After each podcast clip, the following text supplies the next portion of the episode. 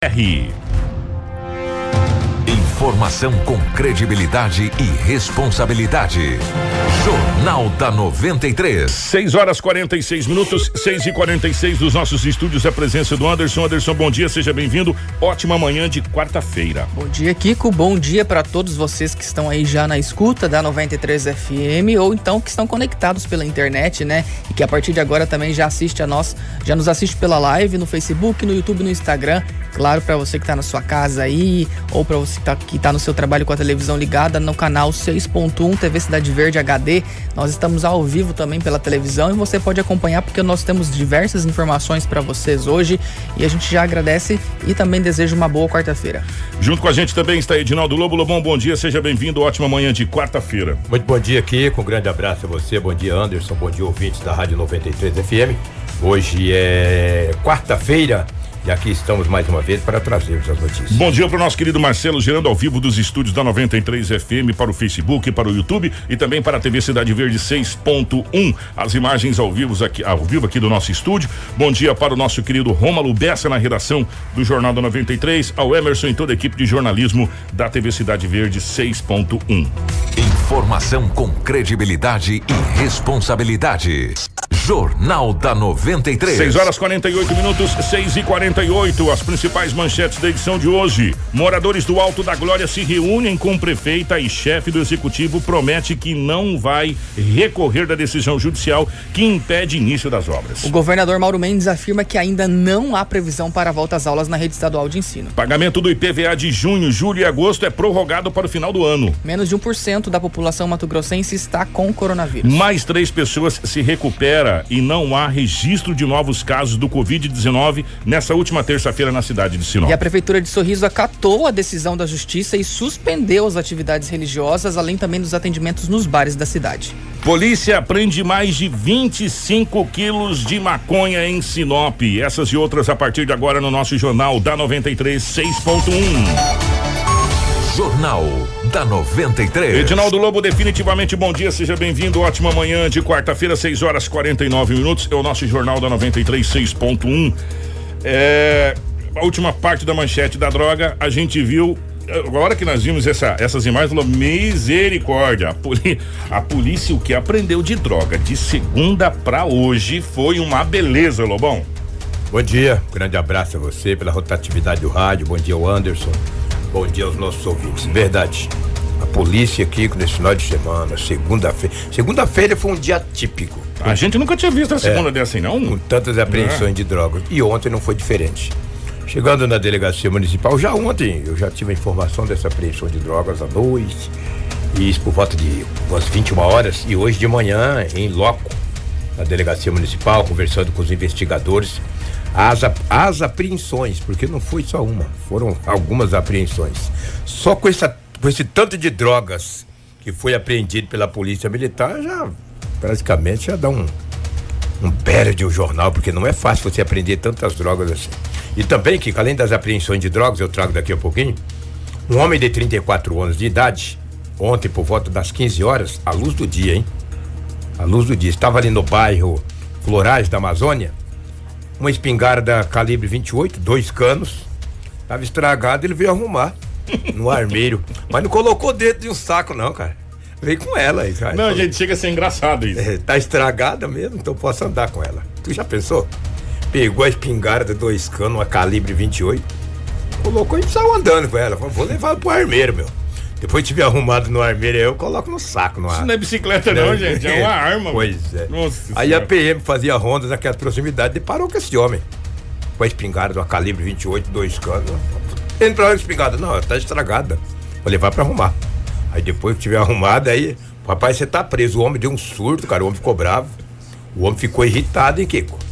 O homem ficou muito bravo e teve que usar da força moderada para contê-lo aí conduzir a delegacia municipal com uma arma. Não importa que ela está estragada. Gente, é uma arma. É uma arma de fogo, cara. Estava com ela assim nas costas ali andando. Vou levar para arrumar, arrumar um armeiro aí, depois que tiver ajeitado. Aí eu, conduzido para a delegacia municipal. Meu, meu amigo, independente se ela tá funcionando ou se ela tá estragada, ela é uma arma, ela tem que ter registro. E outra, você não pode andar com arma desse jeito na claro cidade. Que não, que isso. O cara não bate bem na cabeça, é. só pode, né? Depois de ser ouvido na delegacia municipal pela Polícia Civil, ele foi liberado. Responderá em liberdade, porque a minha arma estava estragada, uma arma. Não, e até pela inocência do cidadão também. Exatamente. Entendeu? Tu já pensou, rapaz? É lógico que alguém vai ligar pra polícia. O cara com arma nas costas, florais da Amazônia. Ô, eu fico, eu fico imaginando assim, ô, atenção da polícia, tem um rapaz passando com espingarda aqui, parece um canhão é, nas um costas canhão. aqui. A polícia vai atrás, meu. Vai lá saber se ela tá estragada ou não. Se colocar o cartucho, puxar o gatilho, vai sair o tiro ou não, ou a bala, sei lá, cara, é difícil. O homem foi conduzido, posteriormente foi liberado após ser ouvido. Mas a espingarda dele ficou lá, entendeu? É complicado. Ontem à noite, que era por volta aí de 23 horas e 40 minutos, olha o horário. A polícia fez abordagem em uma adolescente 15 anos de idade. Aliás, é claro, não está em boletim de ocorrência, mas a mãe dele conversando com os policiais, a mãe disse aos policiais: Eu não aguento mais esse garoto. Rapaz, O pra- trabalho é grande. pra uma mãe falar isso. 15 é- anos, disse pra polícia: Não aguento mais. A polícia abordou esse jovem, esse adolescente, no Jardim Primaveras. Ele tinha uma porção grande de entorpecente. Policiais conversando com o menor infrator, que já o conhece de alguns carnavais.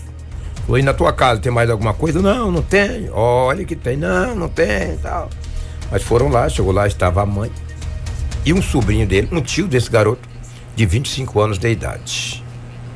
Só que o tio estava na casa e na casa tinha mais uma quantia considerável de entorpecente. Tinha 19 porções de entorpecente. Como o tio estava na casa de 25 anos, a polícia conduziu ele. A mãe do menor disse que o homem de 25 anos que foi conduzido disse, ah, não tem nada a ver. Ele estava em casa até para tentar ajudar esse menino de 15 anos. Mas ele não sabia que a droga estava aí, mas estava na casa, né, Kiko? O homem estava na casa. Vai explicar que focinho de porco dentro da Não, tomada vai dar um ele, foi, ele trabalho. foi conduzido para a delegacia. Porque o menor foi na, na rua, o menor foi abordado, tinha uma porção. Aí a polícia foi até a casa. Chegando lá tinha mais 19. e um homem de 25 anos na casa. Não, não sei, eu tô aqui para ajudar ele. É um menino que dá muito trabalho. E a mãe tentou ainda defender o, Um rapaz o lá, mas rapaz, teve né? jeito. Agora vai ter que se explicar ali pro explicar delegado. ao delegado o que, que estava fazendo lá, se ele quer ajudar esse menino, o menino com essas porções de drogas, é muito complicado, né?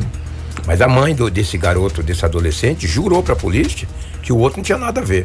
Mas se eu estou numa casa que na casa tem arma ou tem drogas, eu pago o pato por aquilo, eu tenho que me explicar. É, e aí, aí cabe ao delegado que, que, que é treinado para isso saber se- Obviamente. Se, a coisa vai bater ou não. Exatamente, né? Né- Nessa exatamente. situação. Agora, de qualquer forma, de qualquer forma, se você estiver num local onde tem coisas ilícitas, é, você vai ser conduzido. Vai ser conduzido. Se vai ser liberado É. depois, não vai preso, é outra situação. Na melhor das hipóteses, conduzido. É, na pior das hipóteses, né? Não, na melhor. Na melhor, ele é. pode subir. Pior é conduzir, é verdade, tem razão. Ele pode subir. Né? Maria. Entendeu? E, e mesmo não tendo nada, por quê? Porque você tá num local onde tem o ilícito. É, exatamente. É. É difícil, né? Complicado. Agora, tivemos também uma Maria da Penha, para não variar. De ontem não tivemos. Segunda tivemos sete contra o mentiroso. Ontem não tivemos nenhuma na terça. Aí hoje já teve uma. Já teve um. Ah, o Maria da Penha, a mulher representou. Meu Deus, vai jantar. Representou. Al, almoçar, eu não sei se ele vai almoçar lá hoje, mas com certeza ele vai jantar lá em cima hoje, lá na, no Alto da Glória. lá. Representou, desce, sobe, Representou, sobe, sobe. Nem que sobe. ele volta depois, né? Com poucos dias aí, mas, mas sobe. Incrível. Agora, a- o boletim mais grave foi de uma apreensão de drogas muito grande. Olha, só para você ter uma ideia, Kiko, foram 610 porções já prontinhas para venda, Tudo embaladinho. tudo embaladinha. Tudo embalado. Além de mais 19 tabletes grandes. Tudo isso aconteceu quando a polícia abordou um jovem de 21 anos de idade. A polícia já sabia, tinha todos os as informações que esse jovem de 21 anos de idade estava traficando na região ali do Violetas, é, dali, ou seja, em vários bairros ali, do Violeta, Imperial. E a polícia já sabia, era 18 horas e 10 minutos, ele estava em uma boate, estava em um barzinho lá. A polícia já sabia, o abordou, com ele foi encontrado uma porção. Depois a polícia foi até a residência dele no bairro Maria Vidilina, lá que foi encontrado todo entorpecente. Os profissionais da TV Cidade Verde, o Emerson, né? O Emerson esteve em loco, fez a entrevista e traz os, deta e traz os detalhes para nós e vocês vão ver quanta droga que foi apreendida pela Polícia Militar ontem às 18 horas e 30 minutos. Por volta das 19 horas de terça-feira, aqui na cidade de Sinop, o GAP, o Grupo de Apoio da Polícia Militar, recebeu uma denúncia de que lá no bairro Violetas, aqui em Sinop, tinha um cidadão comercializando drogas. Os policiais então se dirigiram até o local, encontraram um homem com uma atitude suspeita. Como sempre, né? O traficante tem aquelas atitudes suspeitas e os policiais com experiência conseguem identificar. Ao fazer a abordagem, foi realmente encontrado droga com esse cidadão, algumas porções de maconha, mas a polícia queria mais droga. O cidadão acabou confessando que na casa dele teria mais drogas, mais entorpecente. Ao chegar lá na casa do cidadão, os policiais se surpreenderam, porque foi encontrado aproximadamente 25 quilos de maconha, tudo distribuído. Olha, deu um trabalhão, viu, para os policiais conseguir contar toda essa droga. Foi encontrado lá 610 porções prontas para venda, para ser vendido a mais ou menos em média 50 reais, uma porção pronta para venda com um valor maior e o total 19 tabletes, 17 quilos de maconha, mas a maior parte dela já estava fracionado para ser comercializado e vendido.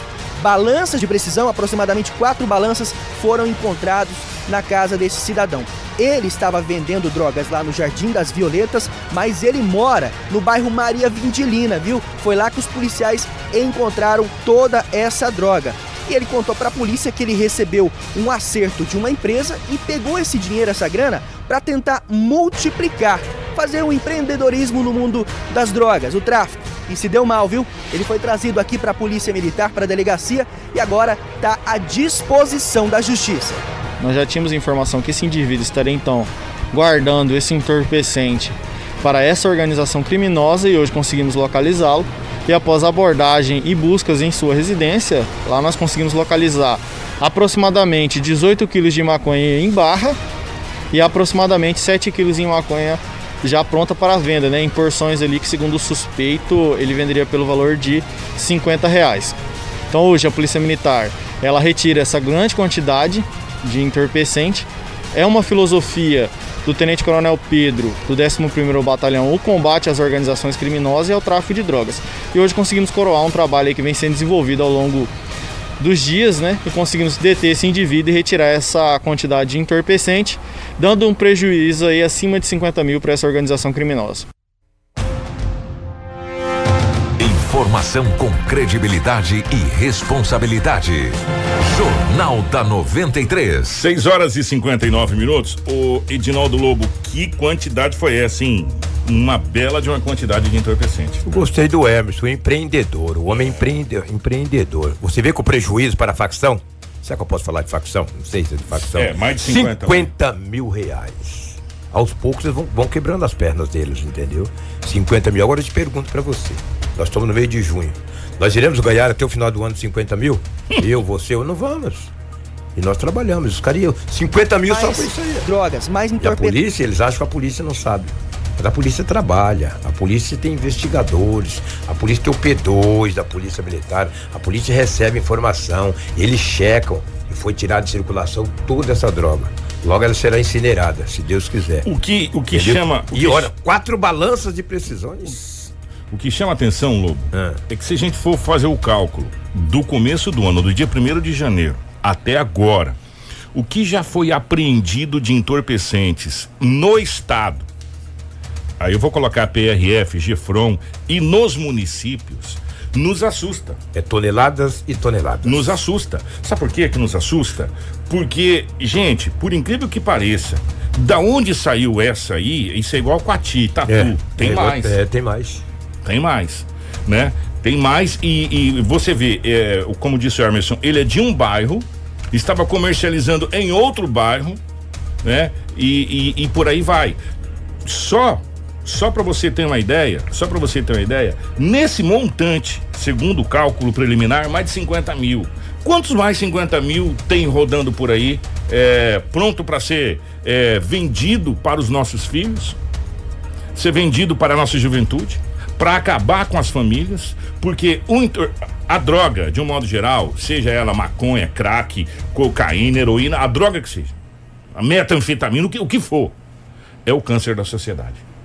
É o câncer da sociedade. É isso que, é isso que leva uma mãe a falar pra polícia: eu não aguento mais esse moleque de 15 anos, não. Eu não sei mais o que fazer. Não sei mais o que fazer.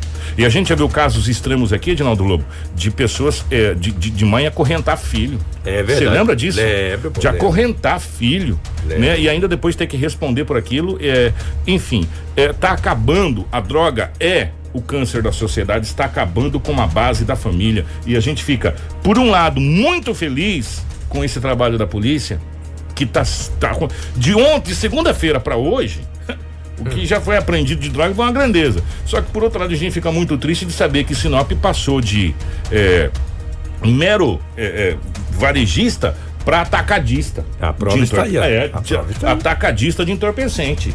Né? Hoje nós estamos vendendo é no atacado. Né? É, infelizmente, gente. Infelizmente. E é muito triste a gente falar isso. Isso é o que a polícia apreende. E o que passam? Que quantos 25 quilos não chegaram, né?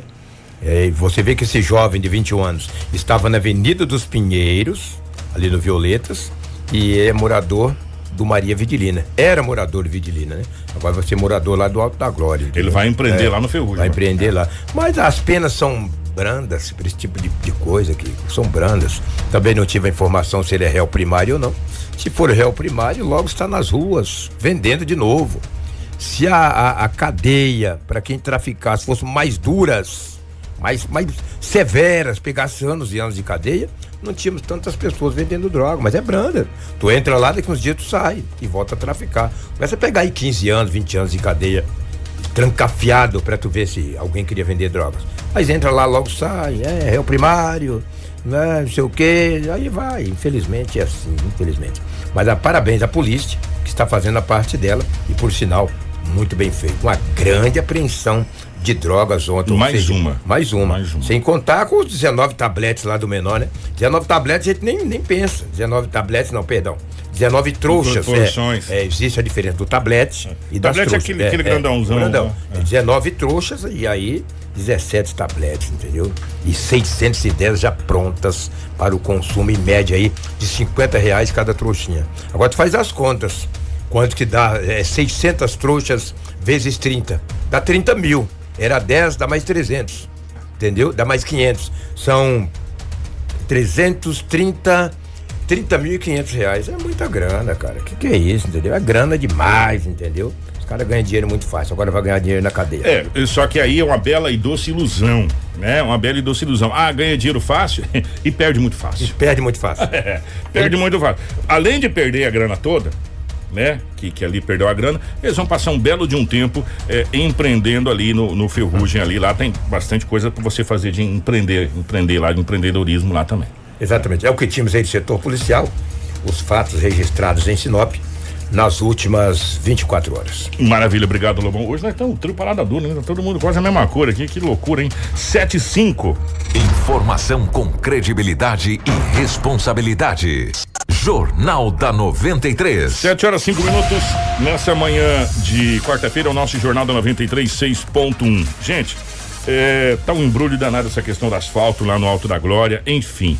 Ontem, alguns moradores do bairro Alto da Glória se reuniram com a prefeita Rosana Martinelli eh, na tarde de, de, de ontem, dia 2, para uma reunião sobre o andamento das obras de asfalto. Porém, há uma decisão judicial que ainda impede a continuidade dos trabalhos. Pois é, vamos lá trazer uma contextualização para vocês. O projeto de asfalto lá do Alto da Glória, ele foi o primeiro, né, a ser licitado do pacotes de obra previsto por meio do Programa de Financiamento à Infraestrutura e ao Saneamento, que é o FINISA. A concorrência pública 01, é, 001 de 2019 foi lançada em junho lá do ano passado e finalizada no mês de setembro de 2019. A melhor proposta apresentada para a execução da obra foi de 12 milhões 398 mil 515 reais e 75 centavos pela Centro-Oeste Terraplenagem, uma empresa com sede na capital Cuiabá. Isso. Ainda no mês de setembro do ano passado, a prefeita assinou a ordem de serviço, né? entretanto, é, três Três meses depois dessa assinatura, a empresa ainda não havia iniciado a obra. Com isso, no mês de novembro, a prefeitura reincindiu um contrato e convocou a segunda empresa do mesmo processo licitatório para então que se iniciasse a obra. Mas a Centro-Oeste Terraplanagem, que é a primeira colocada, entrou na justiça para então executar as obras de asfalto. É agora como corre um processo, é necessário que o Tribunal de Justiça, o TJMT, emita o parecer sobre a situação de quem vai fazer a obra. Pois é, que você vai ser a primeira, você vai ser a segunda colocada. E nessa reunião de ontem foi repassado para os moradores de que a prefeitura não vai recorrer à decisão que a justiça emitir agora nessa, né, nesses próximos dias e que se tanto a primeira ou a segunda for aprovada, vai ser acatada e que o asfalto vai sair e a gente vai ouvir agora. Sim, nós estamos com várias demandas e o Alto da Glória foi o primeiro asfalto que nós queríamos ter concluído, né? Fizemos o projeto, é, buscamos os recursos, contratamos a empresa e dia 17 de setembro foi dada a ordem de serviço. Infelizmente, por três meses consecutivos, a empresa é, não executou, foi notificada pela prefeitura, né? E isso nós já chamamos a segunda. Nesse intervalo, a empresa que ganhou o primeiro foi TCO, entrou na prefeitura pedindo que fosse feito um processo administrativo. Então nós estamos aguardando uma decisão da justiça. O que a justiça determinar, tanto para a primeira como para a segunda, nós estaremos acatando. Eu fiz o compromisso com a população que a prefeitura não mais vai recorrer de decisão judicial para que consiga executar essa obra o mais rápido possível. Que eu, Rosana Martinelli, prefeita de Sinop, eu quero é asfalto. Jornal da 93. 7 horas 8 minutos, 7 e 8. Tá aí, portanto, o que foi decidido ontem eh, nessa reunião é que, independente do resultado que o Tribunal de Justiça conceder, se vai ser a primeira, a segunda, enfim, a terceira, qual empresa que for que, que, que ganhar a licitação, eh, o, a prefeitura não irá recorrer. Sim, e a gente vai estar continuando acompanhando esse caso, né, Kiko? Porque é uma cobrança dos moradores. Ontem nós trouxemos até a fala da presidente do bairro lá aqui, pedindo, né, que desse mais celeridade nesse processo. Então agora se aguarda esse resultado da Tribunal de Justiça, essa decisão, na verdade. E assim que sair, nós vamos trazer aqui. A gente quer acompanhar essa obra também, a hora que começar e a hora que ela for entregue. Porque são mais de 20 anos, né? 30 anos é. aí. É, é, o bairro o Alto da Glória é o primeiro bairro na chegada de Sinop e, e a saída de Sinop. É. E lá tem várias empresas e a gente sabe da necessidade não só do Alto da Glória, mas de todos os outros bairros mais antigos, Sim. do setor industrial, enfim, desse asfaltamento é, que se faz necessário. Porque asfalto é saúde. Com certeza. Né? Asfalto é saúde. E agora nessa época do ano, que é, o, que é a época da, da seca, é, começa aquela poeira e já mistura com fumaça e, e, a questão respiratória é muito complicado. A gente começa aqui com os recuperados e vem para cá ou já começa aqui direto? Vamos, trazer só esses dados aqui, ó. é, três do, pessoas. Das né? três pessoas, Isso. porque o secretário já está aqui, o secretário de saúde, o Christian já está aqui, para a gente conversar sobre várias situações e principalmente dessa questão da mudança agora das atualizações eh, dos, dos, dos resultados do, do Covid-19. A gente já vai conversar com o secretário, mas vamos fazer um balanço primeiro. Três pessoas se recuperaram do Covid-19 em Sinop nessa terça-feira, dia 2, de acordo com o boletim divulgado à noite. Subiu para 34 o número de pacientes recuperados. Na segunda, esse número era de 31. Exatamente. Já os casos confirmados não tiveram alteração, ou seja, eles permaneceram aqueles 61 casos, tá?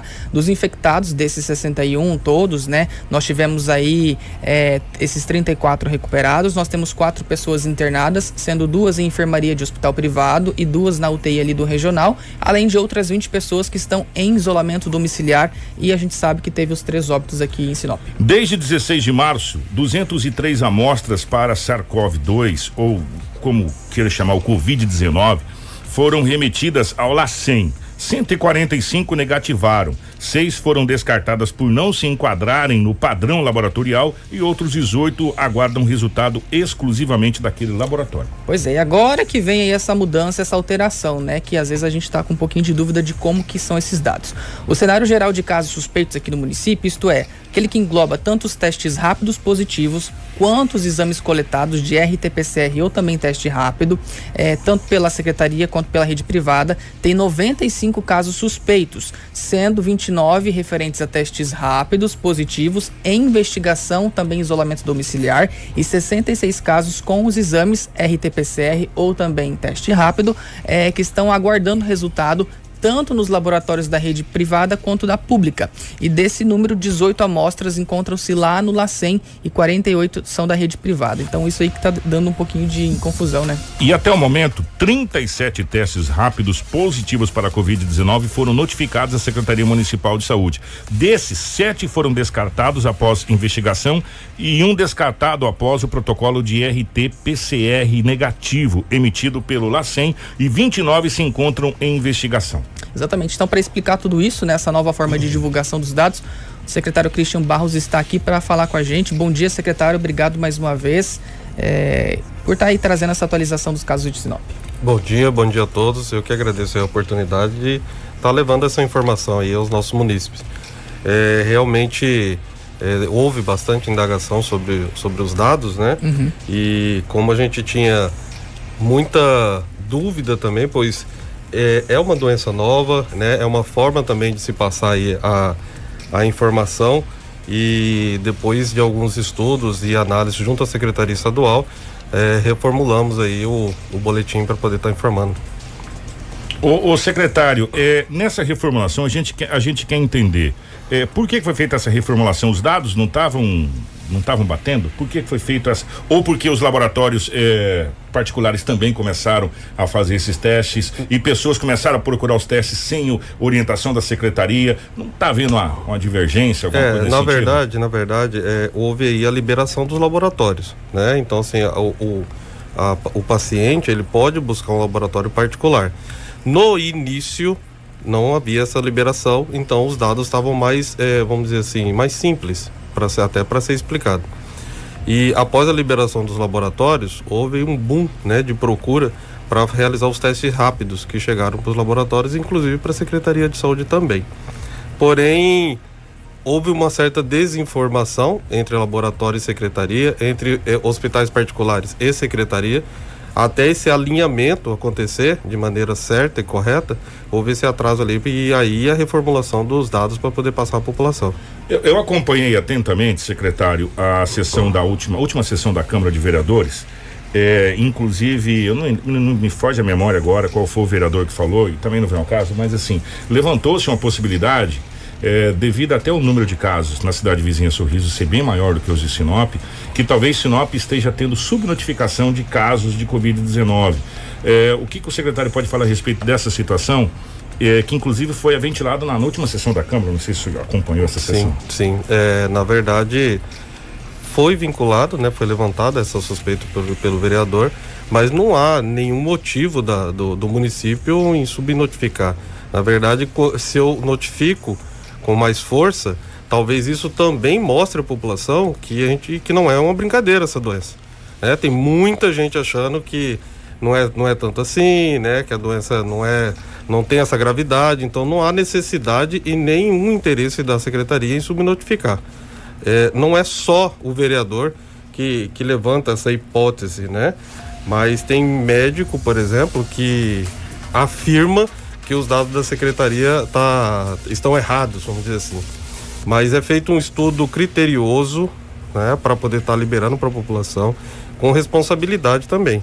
Então a gente notifica e expõe à população os casos do, do, do município de Sinop.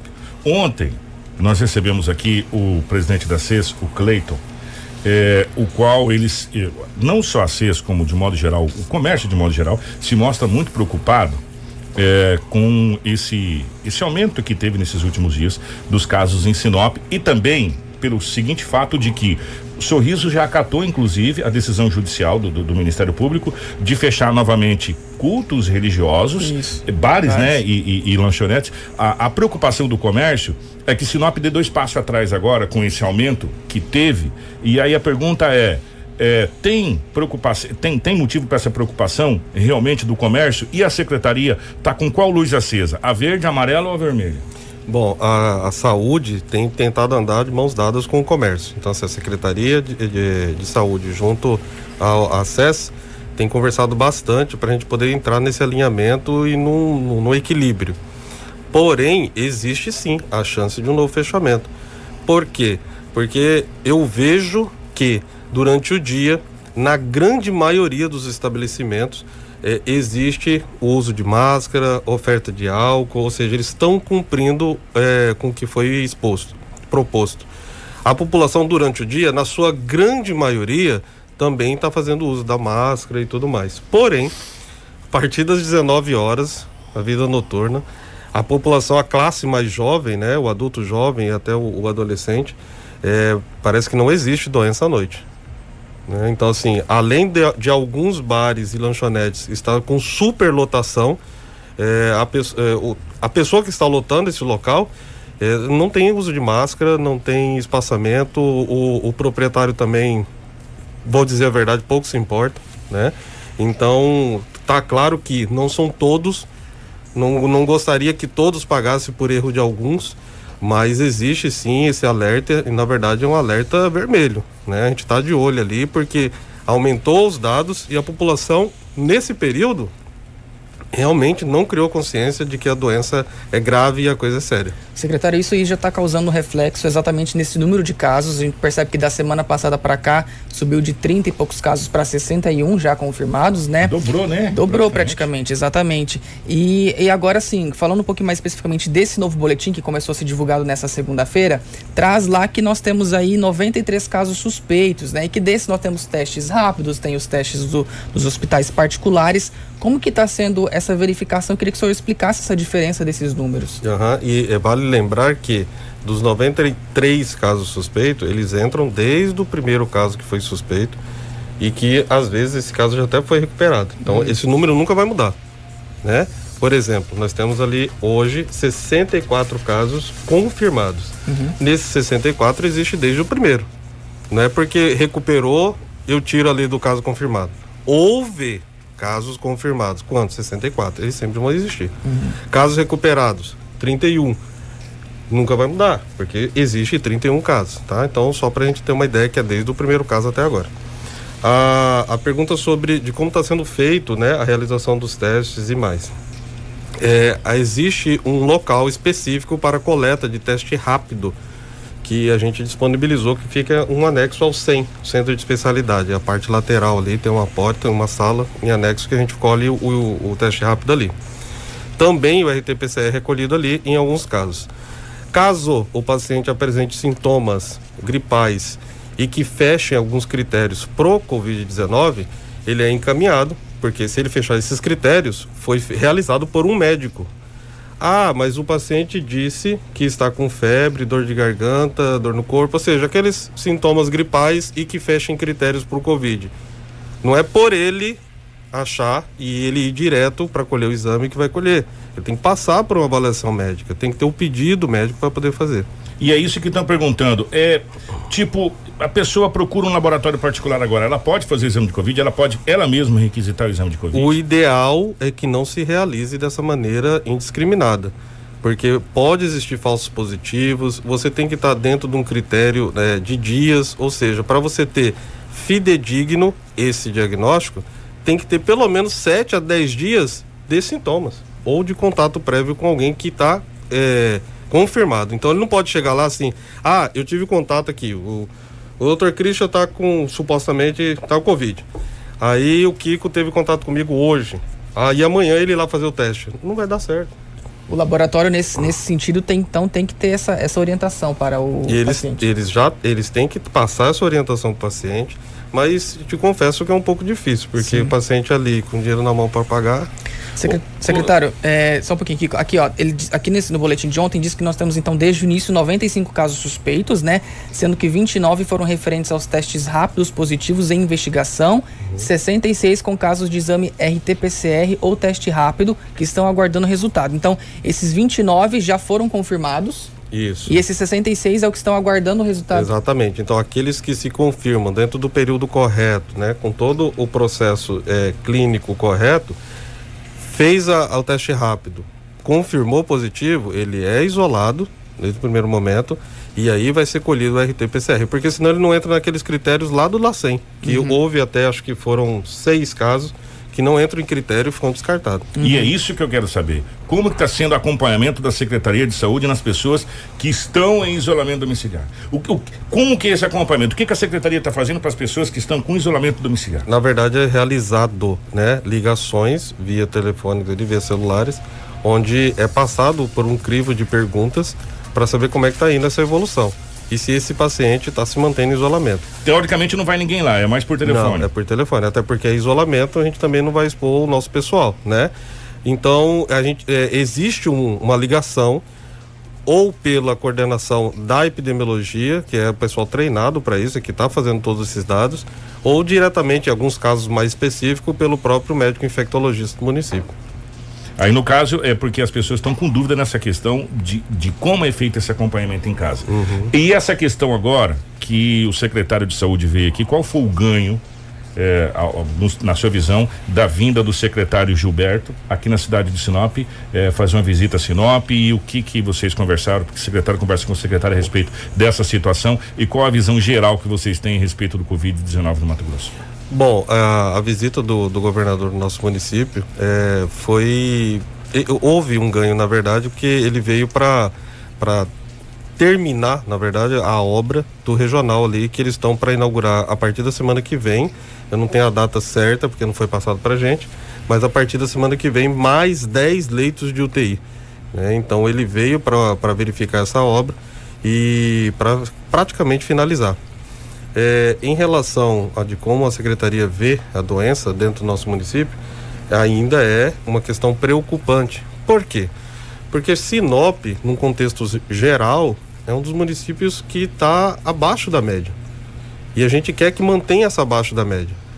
Porém, essa linha entre abaixo da média e ultrapassar a média é muito fraca, muito tênue. E a gente pode passar assim, um piscar de olhos.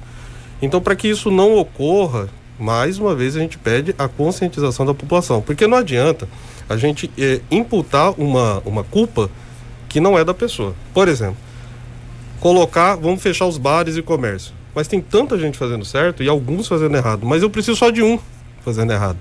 Então eu preciso que essa pessoa crie consciência que esse não é o momento de estar tá confraternizando, né? É, é, aglomerando pessoas. Esse não é o momento. Haverá um momento como esse novamente, mas agora não é, não é o momento de fazer. Então, assim, a gente não pode querer culpar todos por conta de alguns. Olha, nós temos um papel como imprensa de levar para vocês e a gente e isso foi colocado desde o primeiro dia. Nós não trazemos fato que não seja fato que seja divulgado pelas secretarias, tanto municipal, estadual e pelo Ministério da Saúde. Nós não inventamos casos. Está é, rolando um WhatsApp, rolou um monte de coisa na cidade a respeito de vários casos, você está sabendo, tinha uma grande rede de supermercado que não veio ao caso, só que ontem a secretaria emitiu um laudo que não teve nenhum novo caso em Sinop, ou seja, ontem não teve nenhum novo caso em Sinop, ou seja, por hora esse fato não procede porque não está computado na secretaria.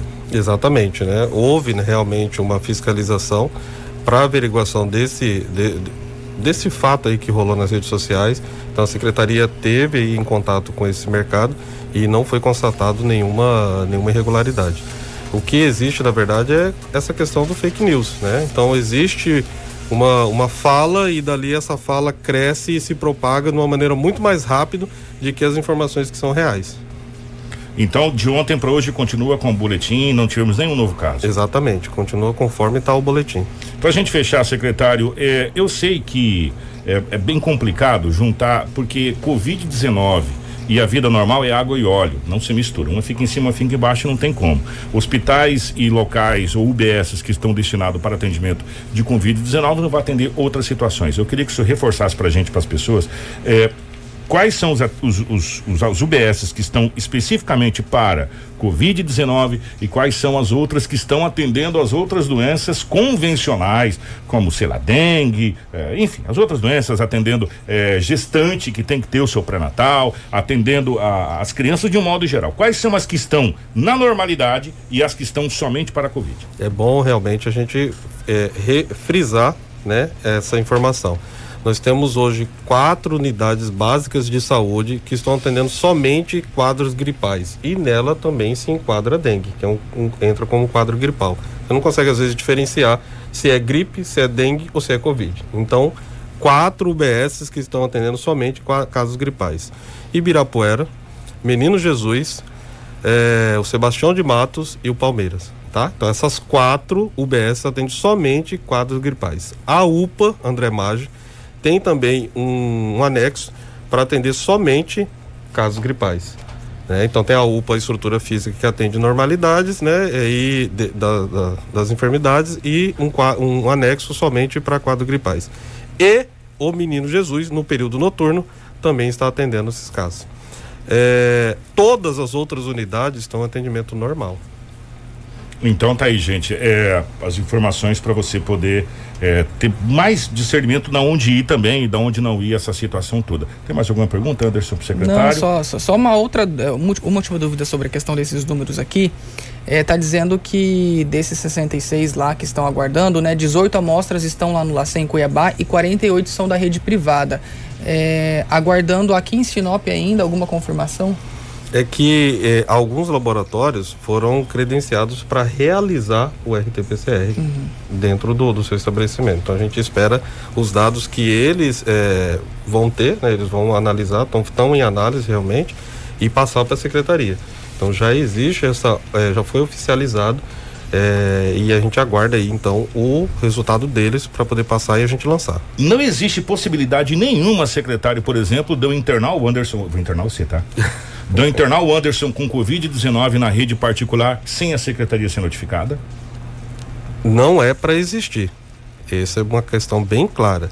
Houve um desencontro realmente no início, porque havia pacientes internados e não estava sendo notificado para a secretaria. Né? Mas houve esse alinhamento. A gente sentou, conversou com o pessoal e a partir do momento que o paciente é internado, ele tem que ser notificado e encaminhado essa notificação à secretaria. Então, porque assim, gente, é, só para vocês entenderem, é, como que funciona essa situação? Não tem como a gente acatar uma verdade que vem do WhatsApp se os dados oficiais da secretaria não batem. Eu te, eu, nós, nós temos que ter a, o seguinte critério: é, como a gente tem o critério de pegar as informações precisas do Ministério da Saúde que, e elas são tristes, porque o Brasil registrou ontem em 24 horas 1.262 pessoas mortas por Covid-19. Ontem, o boletim do Ministério da Saúde, o Brasil bateu um novo recorde. Mil 262 pessoas morreram por Covid-19 no dia de ontem. Nós estamos com um total de 555.383 casos notificados de Covid-19 no Brasil. Estamos ao todo, somado com todos os, os casos em municípios e óbitos, 31 mil 199 óbitos no Brasil. É muita gente que morreu. Exatamente, né? Essa região São... norte e nordeste também tem batido recordes ali, né? São dados é, é, oficiais. Agora, é, se tem pessoas internadas em hospitais particulares com Covid, a secretaria tem que saber. Se a secretaria não divulga, não tem como a gente chegar aqui e falar que tem, porque não é informação oficiosa. Aí eu vou estar tá fazendo o quê? Aí nós vamos estar atacando o pânico na população sem informação oficiosa e não é o nosso papel. Outra coisa interessante que tem que deixar claro é existe pacientes internados, a, a, a secretaria municipal, ela traz dados do município. Tem que deixar claro tá, nós trazemos dados do município. A Secretaria Estadual traz os dados do, do Estado. Estado. É, então, quando você vê lá o lançamento dos boletins é, estaduais, ela traz assim: Sinop, tantos casos e tantos internados. Aí você olha, município, uai, mas no município aparece menos. O município está falando do município. A gente não tem essa prerrogativa para estar tá divulgando casos do Estado. Lembrando que o hospital regional é o hospital do estado. Então é de competência do estado dizer o que está acontecendo lá dentro. Maravilha, obrigado, secretário. Grande abraço, obrigado ao Muito secretário obrigado. pela presença. O, vamos trazer o governo do estado do Mato Grosso ou vamos para o intervalo depois? Vamos para o intervalo. Vamos para o intervalo e depois a gente vai trazer a questão das aulas na rede estadual. E você que está no Facebook, acompanhe as ofertas de emprego do Cine. A gente já volta, é, dois minutinhos. O Jacabe é um produto natural, líquido, pronto para consumo e foi feito carinhosamente para você que sofre de azia, refluxo, má digestão, gastrite, pressão alta, gordura no fígado, prisão de ventre, ácido úrico, gota e está com colesterol e triglicerídeos triglicérides elevados. O chá Acabe irá desintoxicar o seu organismo, sanando esses males. O verdadeiro chá Acabe só é vendido em farmácias e lojas de produtos naturais e não é vendido em forma de folhas. Não é vendido de porta em porta. Consuma o chá Acabe diariamente e sinta-se de bem com a vida. A Preventec, Medicina e Segurança do Trabalho, é uma empresa completa. Realiza exames ocupacionais, elabora programas e desenvolve treinamento com certificado relacionado a NRs, com clínica de fonodiologia, audiometria tonal e vocal, Bera, PAC e teste da orelhinha. Vem para a Preventec, de segunda a sexta, na Avenida das Embaúbas, 2065 Centro. Telefone 3531 1590. Preventec, feita para sua empresa. Quem tem que produzir não pode esperar. Por isso a Ásia Mitsubishi tem L200 Diesel à pronta entrega. Isso mesmo, Mitsubishi L200 Diesel à pronta entrega. Uma picape 4x4 de verdade que garante força e resistência para enfrentar todos os desafios. Venha fazer um test drive e garantir a sua. Ásia, sua concessionária Mitsubishi para Sinop e região. Fone 3517 5750. Uma empresa do Grupo Machado. 93. Que tal acompanhar a pesagem dos animais em sua propriedade? Isso mesmo, a pesagem é muito importante para manter seus lucros. Ligue agora mesmo na Fazac e solicite um orçamento. A Fazac trabalha com as melhores balanças do mercado e vai te indicar o melhor produto para a pesagem dos seus animais. Além disso, a entrega é rápida e a assistência técnica é de alta qualidade. Vem para a empresa que é parceira do produtor, Fazac. Fone 66 35310880 em Sinop para todo o Nortão de Mato Grosso. Pensou balança? Pensou Fazac. Quem tem carro sabe que o ideal é ter uma oficina de confiança. A Auto Center Rodofiat tem 26 anos no mercado, trabalhando com todas as marcas de veículos, inclusive utilitários. Uma equipe profissional devidamente preparada para te atender. Parcelamentos em até seis vezes nos cartões. Venha para Auto Center Rodofiat, na Avenida Foz do Iguaçu, número 148.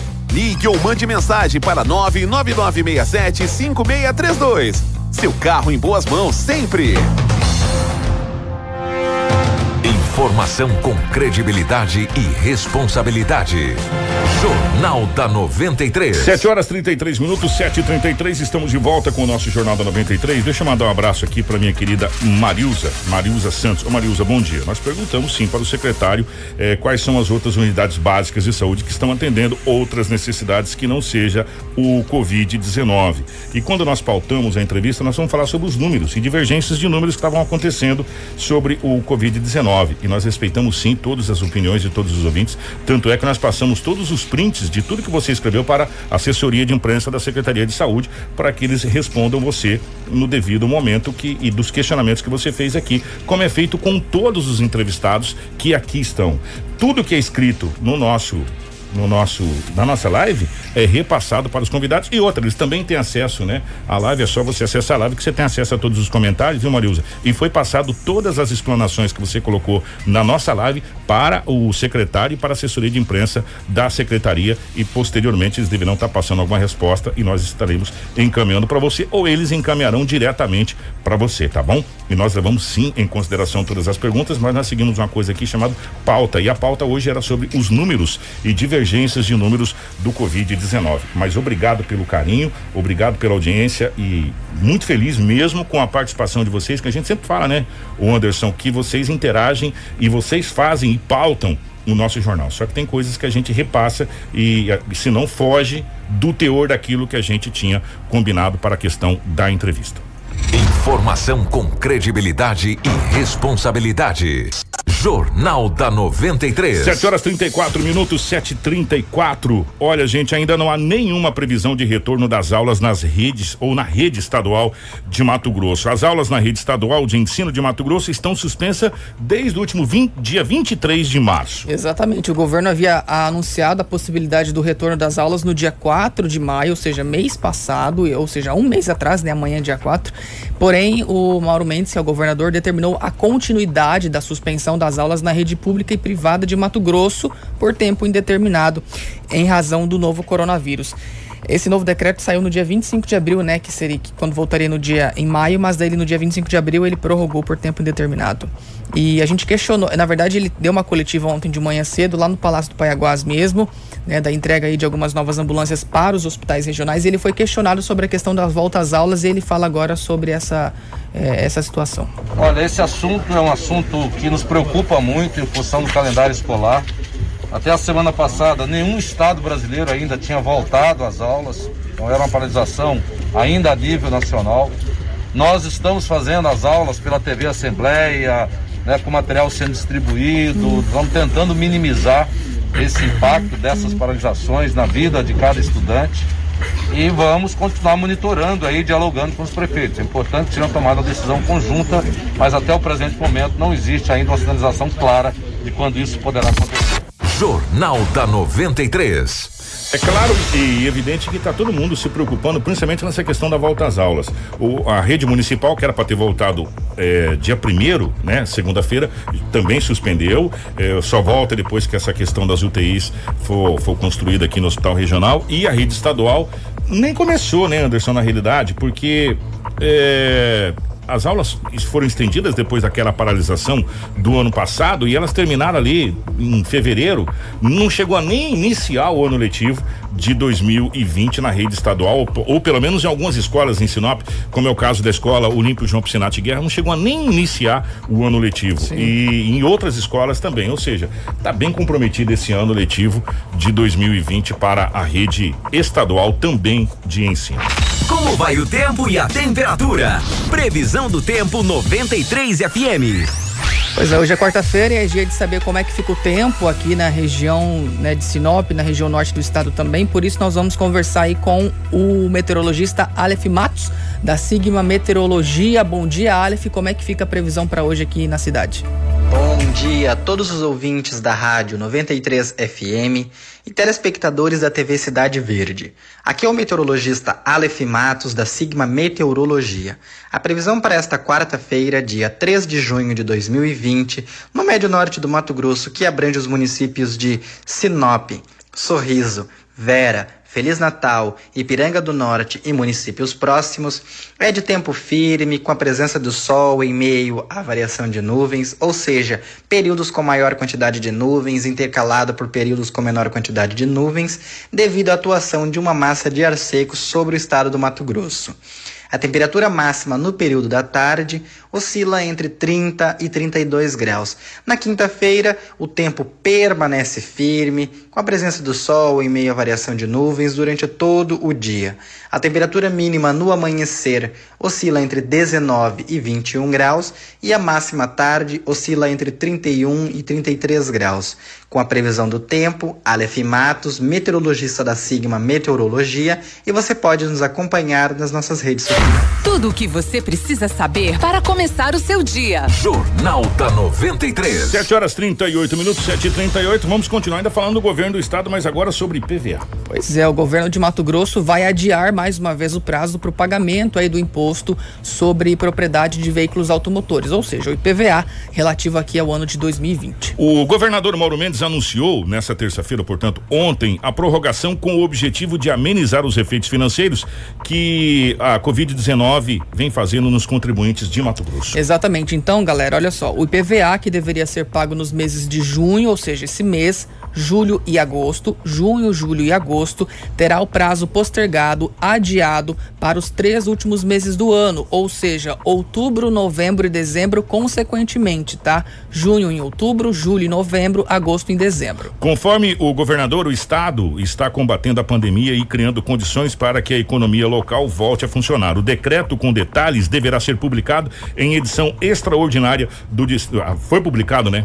Em edição extraordinária no Diário Oficial de ontem o governador fala sobre. Tenho certeza que é com ações concretas, efetivas, muito claras que nós vamos dar o exemplo e continuar combatendo essa pandemia, criando condições para funcionar todas as atividades econômicas dentro do estado de Mato Grosso. Então, muito obrigado a todos os parceiros, todos os nossos deputados da base aqui presentes, deputado Botelho, presidente da Assembleia, todos que estão aqui representando a nossa base.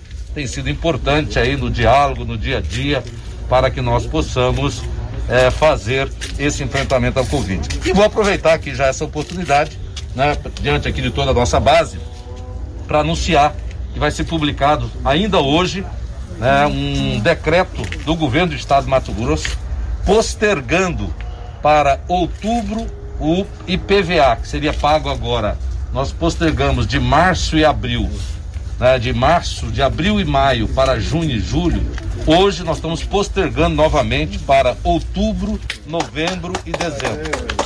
Esse é um pedido que eu recebi muito da Assembleia Legislativa, os deputados falaram conosco, trouxeram esse pleito, uma forma do governo minimizar e ajudar muita gente aí que talvez esteja em dificuldade por conta do, das consequências econômicas na vida de muita gente no estado de Mato Grosso. Então o governo publica hoje esse decreto, então todo IPVA que seria pago agora em junho, julho, né, que seriam as placas, todas elas, e até agosto, nós estamos postergando para os três últimos meses do ano. É uma forma de aliviar o caixa das empresas, dos cidadãos, é aqueles que já pagaram né, porque tinham condições e aqueles que estão com algum tipo de dificuldade vão ter mais esse fôlego aí, é mais uma medida que o governo está fazendo para ajudar na pandemia. Informação com credibilidade e responsabilidade.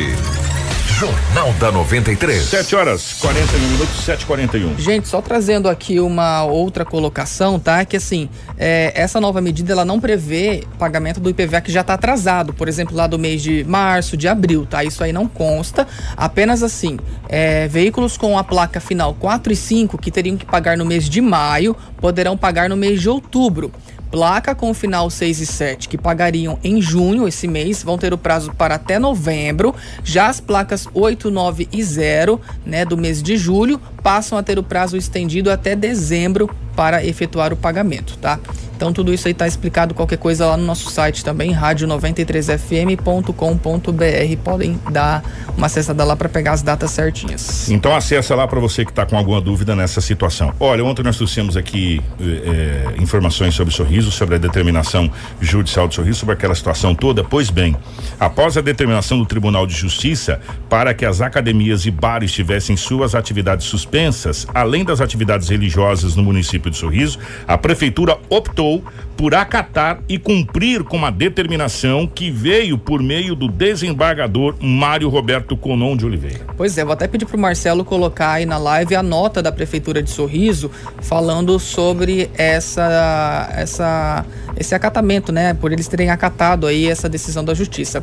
O cumprimento das determinações foi oficializado a partir de ontem, então, diante de um comunicado oficial da prefeitura, esse que está rodando aí na tela de vocês agora. Algumas entidades já se posicionaram em relação à ação, como é o caso da Igreja Matriz São Pedro Apóstolo, que suspendeu todas as suas programações presenciais, voltando aí a utilizar os métodos, os métodos digitais, ou seja, as lives para realização das missas. Conforme consta na decisão do Tribunal de Justiça, a empresa que descumprir a determinação poderá ter o alvará cassado e terá aplicação de multa de dois mil ao dia em que permanecer aberta.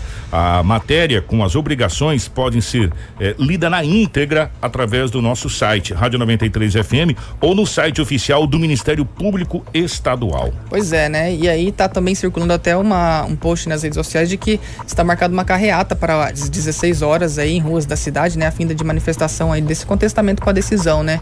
É, a gente sabe teve uma carreata dessa aqui em Sinop também, né? Aconteceu, aconteceu com o Sorriso agora o que aconteceu com Sinop naquele despacho do desembargador lá, lembra? Isso, do Márcio Vidal. Isso, que a, a prefeita tinha feito uma live determinando a abertura e tal, de repente veio a, a a medida, né, pedindo o fechamento e está acontecendo basicamente em Sorriso o que aconteceu em Sinop. E é isso que a gente vem falando a todo instante para que não aconteça aqui na cidade de Sinop novamente. Por isso que a gente precisa eh, ter consciência e colaborar com tudo que está acontecendo, entendeu? A gente sabe muito bem, é claro e evidente que existe outras coisas no mundo além do Covid-19, mas nesse momento o que fecha comércio, o que impacta a vida de todo mundo é o Covid-19.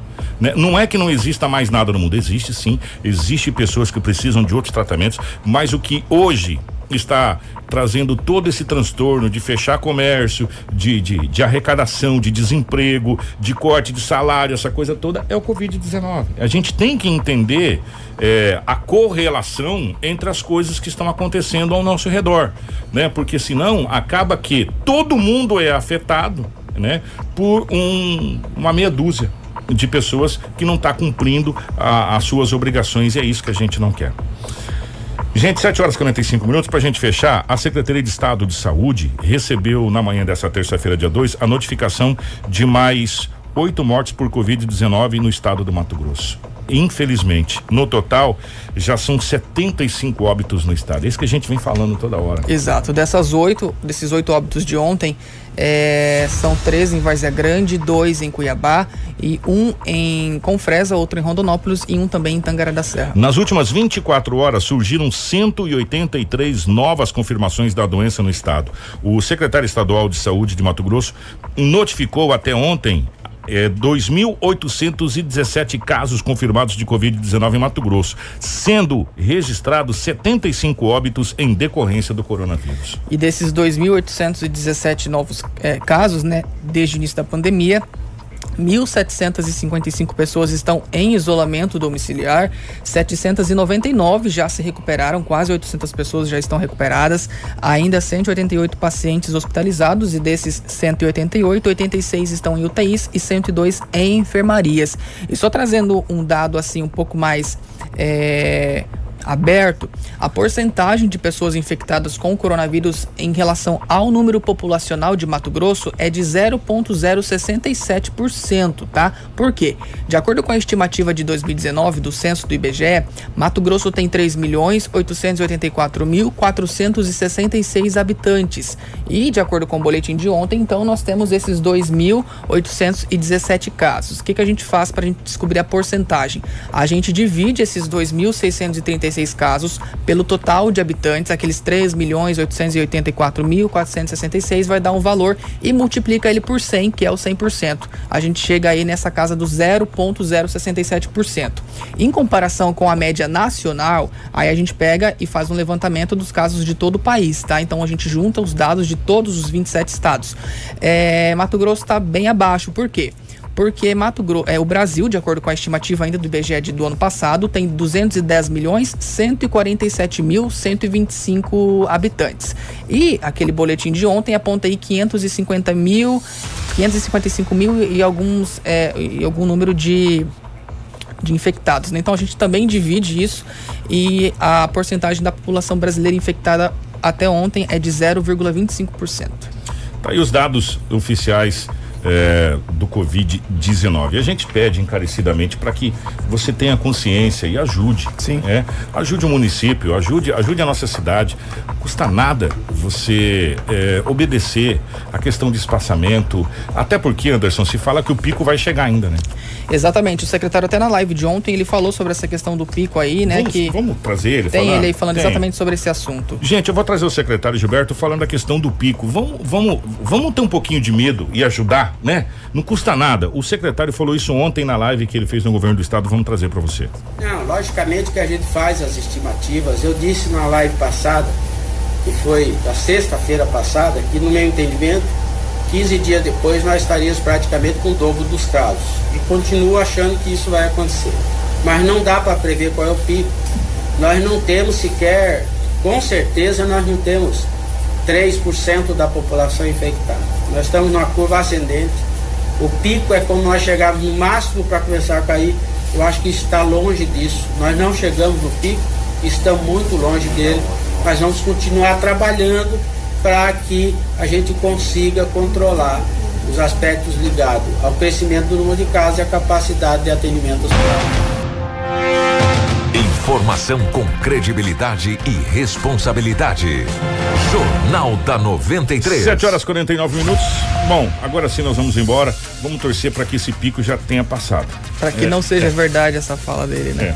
Vamos torcer que esse pico já tenha passado, que a gente agora comece mesmo a, a estabilizar toda a situação que a gente torce. Anderson, um grande abraço, meu querido. Obrigado, gente. Ótima quarta-feira. Amanhã, 6h45, nós temos mais informações para vocês. Durante o dia podem acessar o nosso site. Todos tenham uma ótima quarta. É, um abraço pro nosso querido Marcelo, gerando ao vivo dos estúdios da 93 a nossa live. O nosso querido Romulo Bessa, toda a equipe de jornalismo da TV Cidade 6.1. Edinaldo Lobo, nosso jornal da 93 6.1 fica por aqui. Um grande abraço. Tudo o que você precisa saber para começar o seu dia. Jornal da 93.